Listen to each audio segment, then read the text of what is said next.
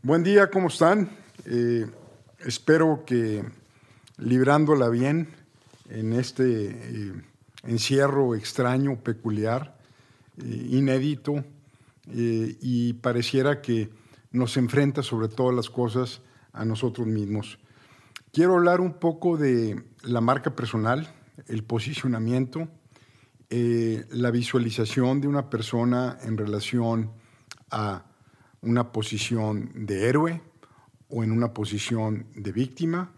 Y cómo a veces los cuentos que nos contamos, las narrativas que incorporamos o cuando conocemos a alguien y bueno, tú a qué te dedicas y qué haces, es fascinante escuchar bajo qué actitud o bajo qué ángulo viene esa persona a abordarse y a narrarse porque inmediatamente se puede detectar si esa persona va para arriba o va para abajo o asumió una posición existencial que es muy difícil moverla. De eso vamos a hablar hoy. Eh, creo que es un buen momento para reflexionar y voy a empezar eh, con una idea media, media, eh, media angustiosa, pero también muy potente, Imagínense que somos un epitafio andando. Somos un epitafio que se está escribiendo o que ya se escribió o que está por escribirse y al morir vamos a ser reducidos a una frase. Eh, esa frase, por ejemplo, agarré los periódicos de estos días y falleció una señora que se llama Linda Tripp, eh, y dice que esta fue la mujer que grabó una conversación privada de Mónica Lewinsky, donde narraba que estaba involucrada de alguna manera o de otra con el presidente Bill Clinton. Entonces, se muere Linda Tripp, toda su vida queda reducida a una frase, y a mí se me hace, en lo personal, triste que el mundo, entre comillas, el legado de Linda Tripp haya sido como la mujer que grabó una conversación privada. Quizás para algunas personas puede ser una heroína eh, y no lo discuto. Lo que sí es que no estoy seguro que ella hubiera querido que se recordara así. Leo también la muerte de un señor que se llama Thomas Silverstein y, dice así, asesino y preso más aislado. Bueno, pues si es un asesino este, y está en la cárcel y obviamente lo aislaron porque era un peligro para los demás presos, se murió a los 67 años eh, y eso fue la síntesis de su vida. También está el señor Stanton Friedman, de 84. Este hombre está un poco más interesante, por lo, menos para mi gusto. Dice científico, y aquí es donde dice uno, wow, que investigaba ovnis o UFOs. De 81 años, era un hombre muy instruido, con mucha academia de por medio, pero se dedicaba a estudiar ovnis. Entonces, el día que yo me muera, el día que tú te mueras, pues me estoy imaginando ese epitafio.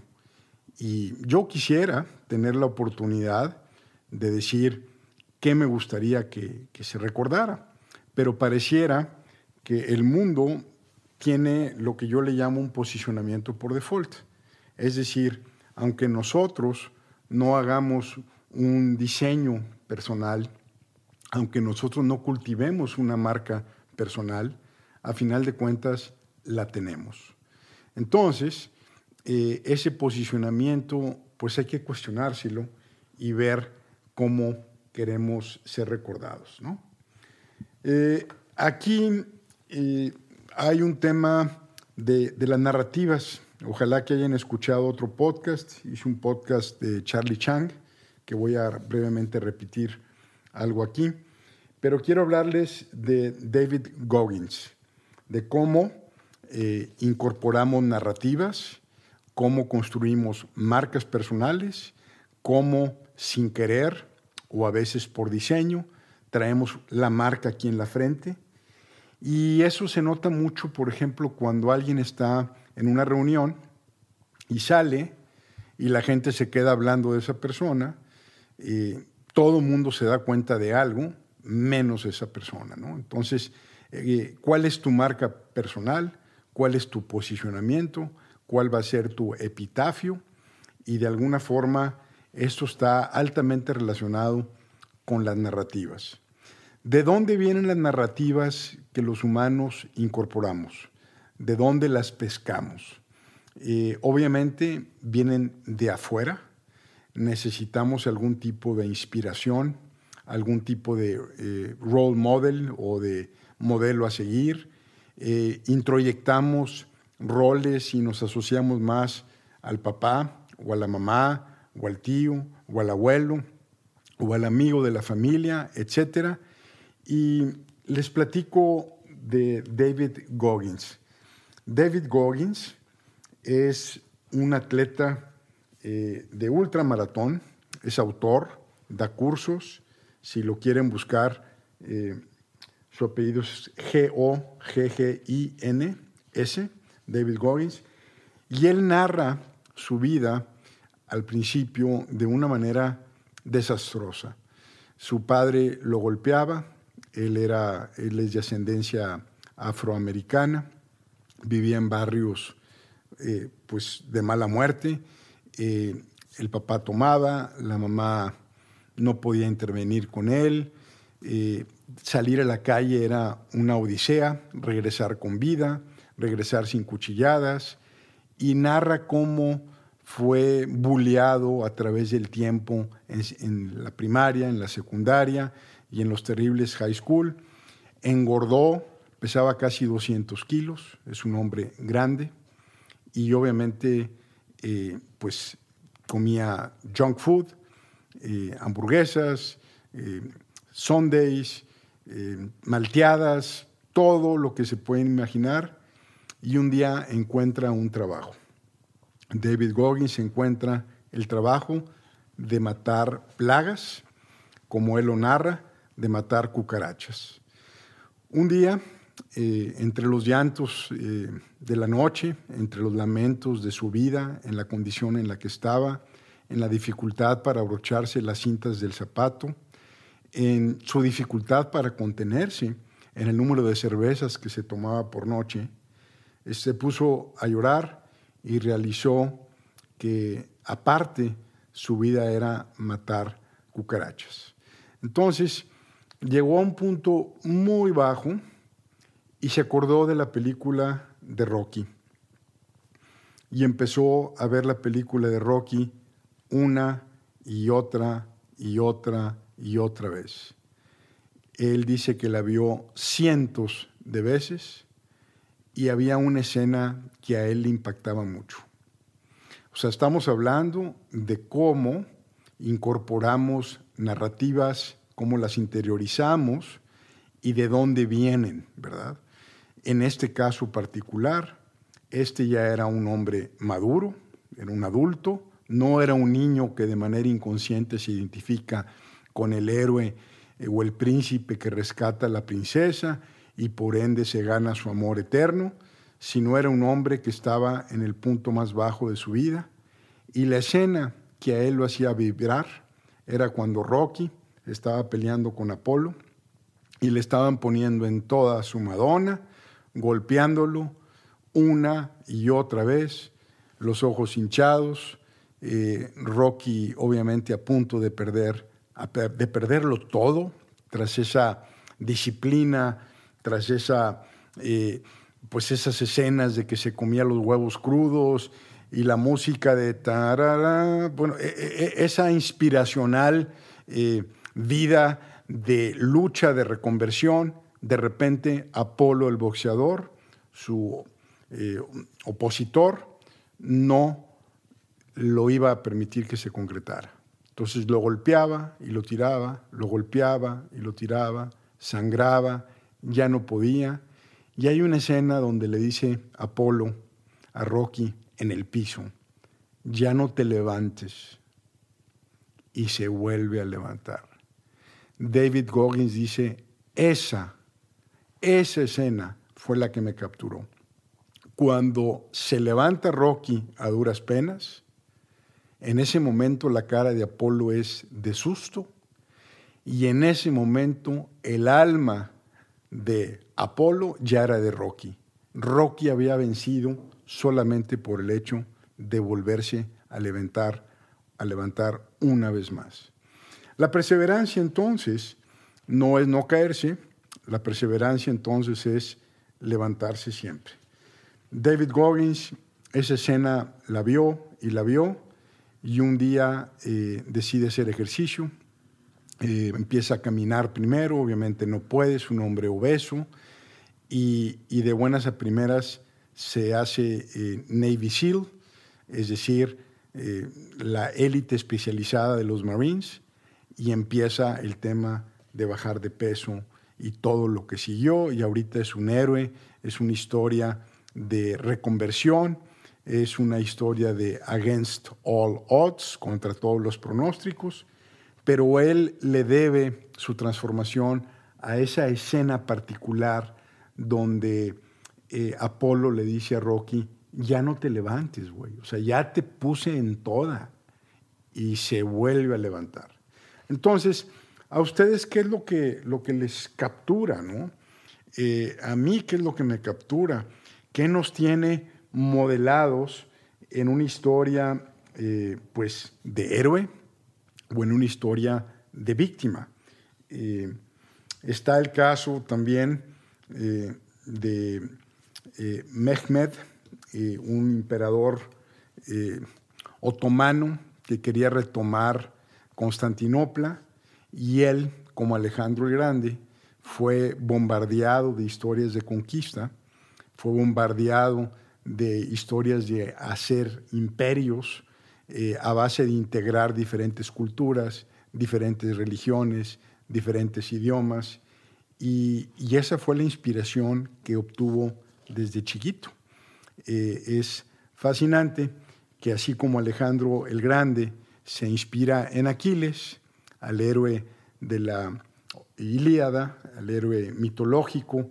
Eh, ahora Mehmed se inspira en Alejandro el Grande y dice, si este señor conquistó el este, él, o sea, Mehmed dijo, yo voy a conquistar entonces el oeste.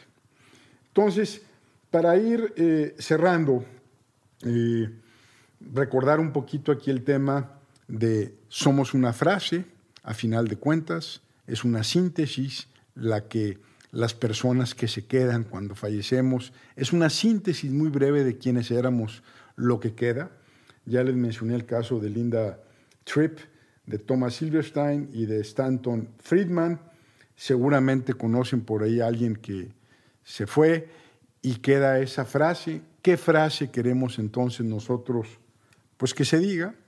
Eh, también está el tema de cuál es la narrativa predominante que nosotros incorporamos. Y quiero cerrar con un ejercicio. Eh, suena muy simple, pero es muy poderoso. Y ahorita, si tienen tiempo, que yo creo que muchas personas tenemos tiempo ahorita, pues quizás lo puedan hacer. El ejercicio es sacar un cuaderno, eh, en una hoja, agarrar una pluma y empezar a escribir en una hoja la historia de su vida, nada más con datos, como si fueran androides, como si fueran este, mm, computadoras, como si fueran de Vulcano, si se acuerdan de Spock, el que no tenía emociones, narrar la historia de su vida, simplemente ocurrió esto, luego pasó esto, fui el número tal del matrimonio de mis padres, el número de hijos soy tal, este, luego estudié esto, pero yo quería estudiar lo otro, finalmente hice esto, me contrataron, me pasó, eh, ocurrió esto, bla, bla, bla. Ese es un escrito primero en una hoja, nada más con datos objetivos. Luego le dan la vuelta, si quieren se toman un descanso por ahí, y escriben la historia de su vida hasta ahorita como si fueran víctimas, como si fueran eh, alguien que le hicieron cosas, le ocurrieron cosas, le tocó la mala suerte que vivió en una situación muy difícil y todos esos este, eh, dolores por los que hemos pasado. ¿no? Y platíquenlo con toda la intención de víctima. Eh, me acordé de la canción esa de, de, Soy rebelde porque el mundo me hizo así, porque nadie me trató con amor. Y, eh, ese drama métanlo, por favor. O sea, dolor. Lo cierran, esa hoja, se van a descansar tantito y viene la tercera, la tercera hoja, donde van a escribir la historia de su vida en un espíritu de héroe, de empoderamiento. Eh, ya no con datos, simplemente, ya no en una posición de víctima, sino en una posición de héroe. Es decir, yo le doy la vuelta, yo le di la vuelta, pude, sobrepasé, me impuse. Y recuerden, los griegos definían a los héroes como aquellos que rompen con la maldición. Aquel que rompe con la maldición se consideraba en Grecia el héroe. Aquel que si hay una vida trágica, familiar, donde hay tres, cuatro hermanos de los cuales sufrieron abuso físico, mental, emocional o de cualquier otro tipo, y resulta que todos salieron igual que el papá, este, salieron malandrines eh, y, y como me hicieron entonces yo hago. Infelizmente está documentado eso. Las víctimas suelen luego ser victimarios, como si fuera un fenómeno de transferencia o de papa caliente. Eh, pero sin embargo hay familias donde ahí hay una persona que a raíz de introyectar o adoptar un guion, una historia, un arquetipo, un héroe mitológico o la escena de una película, como la que les platicaba, a partir de ahí esa persona, ¡fum!, le da la vuelta. Entonces, fíjense en el caso de, de el héroe, el que rompe la maldición, imagínense que esa persona que se separa del guion familiar de ser malandrín y de haber sido obviamente victimado por un papá o por una mamá o por circunstancias, como él si decide casarse y tener hijos, la maldición está rota y hacia los hijos se pasa otro guion. Por eso es importante verse, porque tenemos esa fuerza de verse como si fuéramos héroes y no como si fuéramos víctimas. La víctima se la pasa justificando su posición. Hablo de la víctima profesional. Ojo, no estoy diciendo que las víctimas se lo merecen. No estoy diciendo que no me solidarizo con personas que han sido victimadas. Yo eh, creo que el mundo es injusto y tenemos que buscar la manera de proteger a los menos favorecidos. Eso está claro. De los que hablo ahorita son lo que yo le llamo las víctimas profesionales, es decir, aquellas que en lugar de incorporar eh, la hoja, este ejercicio que les dejo de datos, y la segunda víctima y la tercera como héroe, ellos se acomodan o ellas se acomodan en la posición de víctima. Y cuando eres una víctima profesional, simplemente no quieres salir adelante, no quieres enfrentarte a ti mismo, no quieres dejar de recibir subsidios, de recibir eh, comprensión, escucha, pobrecito, o sea, no quieres dejar ese estado familiar donde tienes el control de las consecuencias de ser víctima y por ende decides quedarte en ese estado o en ese estadio eh, y, y, no progresar hacia allá.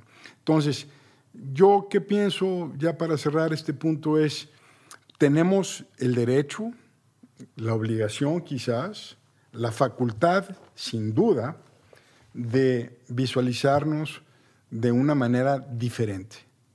Nosotros, a final de cuentas, no podemos cambiar lo que ocurre, lo que sí podemos es cambiar cómo percibimos y cómo reaccionamos ante lo que ocurre.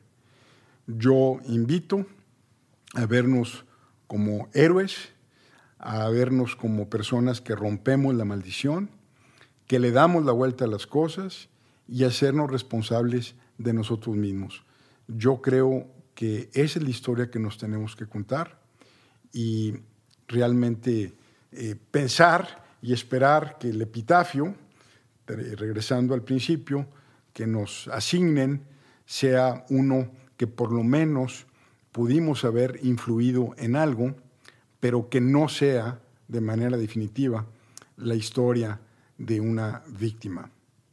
Entonces ahí les dejo con esta tareita, eh, háganla, se ve muy básica, se ve tonta, créanmelo, es muy poderosa, es una metodología de James Hillman, en paz descanse, es un psicólogo eh, de los arquetipos, eh, tiene un, gran peso el contarse la historia con datos, como víctima y como héroe. Eh, adelante, ánimo y nos seguimos escuchando.